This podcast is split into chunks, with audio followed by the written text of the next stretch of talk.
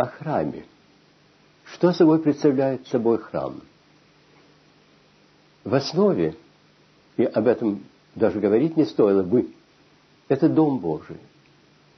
Это удел Божий на земле.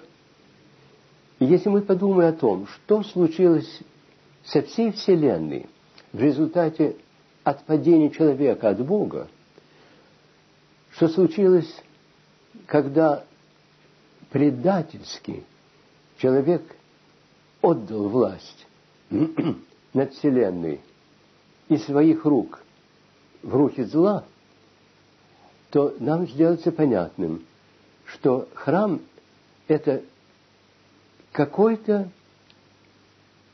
э, удел земли, который отдан обратно Богу. Меня это очень поразило, когда я впервые в Россию поехал. Когда я знал, что в России официально Бог в изгнании, что Он не имеет права там жить, что верующие являются как бы инородным телом, которое должно прекратить свое существование. И когда я первый раз вошел во храм, я вдруг подумал, Господи, веры хрупких, слабых людей, большинство которых женщины, какой-то удел сохранен для Бога. Он в этой родной нам стране изгнанник. Ему негде головы положить. Он не имеет права постучаться ни в какой дом. И вера этих простых, бессильных, безвластных людей ему дало место, где он имеет право жить.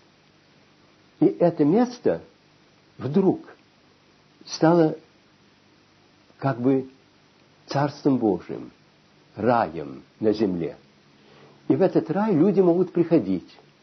И они могут выйти из того ада или полутьмы, который представляет собой не только наша русская земля, но весь мир – они могут войти в этот храм и знать, что это место любви, что это место, которое принадлежит Богу всецело, где они желанны, где они любимы, и где они встречают не какого-то величественного Бога, который будет их судить за то, что они несовершенны, а Бога изгнанного – Бога как бы безвластного, власть которой только в одном, что Он любит нас, грешников, до смерти, до своей смерти включительно. И Он это доказал смертью Спасителя Христа на,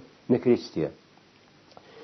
И вот у меня такое чувство двойственности по отношению я бы сказал, хорошей, положительной двойственности по отношению к храму. С одной стороны, это место свято. И в храм, в храм надо бы входить, как мытарь входил в храм. Он вошел, зная, что он грешен, и что в, областью, в область святости он не имеет права войти. И он остановился и сказал, Господи, помилуй меня грешного.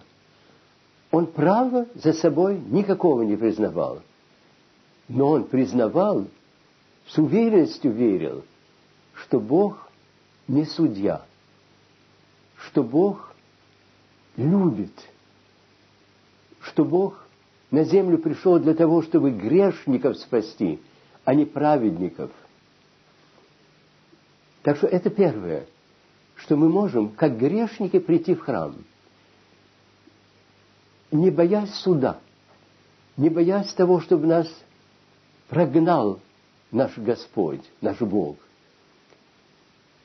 Мы придем, и Он посмотрит на нас и скажет, бедный, ты изранен, тебя грех изранил, отравил. Знаете, есть одно место в эм, фольклорный э, жизни пророка Моисея, где, видя греховность э, израильтян в пустыне, ангелы Божии воскликнули, «Господи, да коли ж ты будешь их терпеть, когда же ты их накажешь?»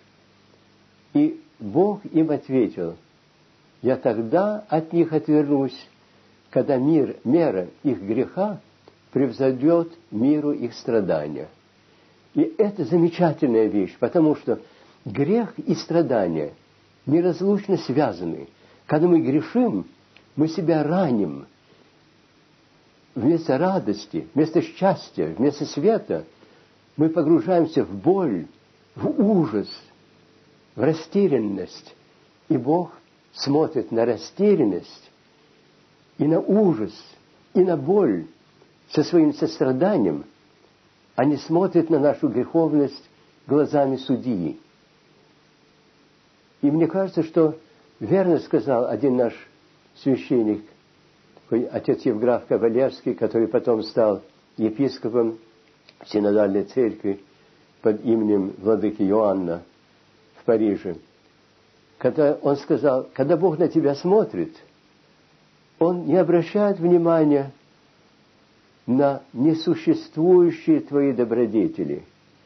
Он не останавливается взором на твоей греховности. Он смотрит вглубь и видит свой образ, не отраженный в тебе. И вот, когда мы приходим в церковь, мы знаем, что это Дом Божий, где мы желанны, любимы, что тут ждет нас Бог, который все понимает, все, без остатка, и который может каждого из нас принять, приласкать. Я говорю приласкать, потому что раньше, чем Он нас будет учить, раньше, чем Он будет от нас что бы то ни было требовать, Он нас принимает так, чтобы мы чувствовали, что нам с Ним не страшно – что мы можем все Ему сказать. Больше того, что мы можем Ему сказать, Господи, Ты все видишь, даже то, чего я не могу в себе видеть. Я хочу, чтобы Ты все видел, все, все, что не осталось, чтобы не осталась никакая тайна во мне от Тебя. И только тогда, когда Он нас примет, утешит, докажет, что мы им любимы, какие мы есть, не за добродетели и не несмотря на то, что мы плохи, а потому что мы им любимы. Только тогда он нам скажет, а теперь скажи, что ты можешь делать для того, чтобы начать себя уважать? Подумай, что в тебе есть хорошего, что ты мог бы укрепить? И мы ставим иногда вопрос, где же этого искать? Если буду я искать себе хорошего, не докажу, не докажу ли я, что я тщеславен, горд? Нет. Господь нам скажет, читай Евангелие. Не останавливайся ни на каких местах, которые тебя обличают, как мы постоянно делаем. Обрати внимание на те места, от которых сердце делается тепло, от которых загорается пламень в сердце – от которой ум делается светлее, от которой воля делается крепче, от которой даже телесность наша дрогнет умилением и радостью. И запомнит эти места. Потому что каждое такое место тебе говорит о том, что ты и Бог созвучны, что ты ему уже в какой-то мере подобен – и что Он тебе подобен. И если ты будешь хранить вот это, может быть, одну заповедь, может быть, один образ, как святыню в себе, то постепенно ты начнешь понимать другое, и тебя все Евангелие охватит радостью, светом и силой.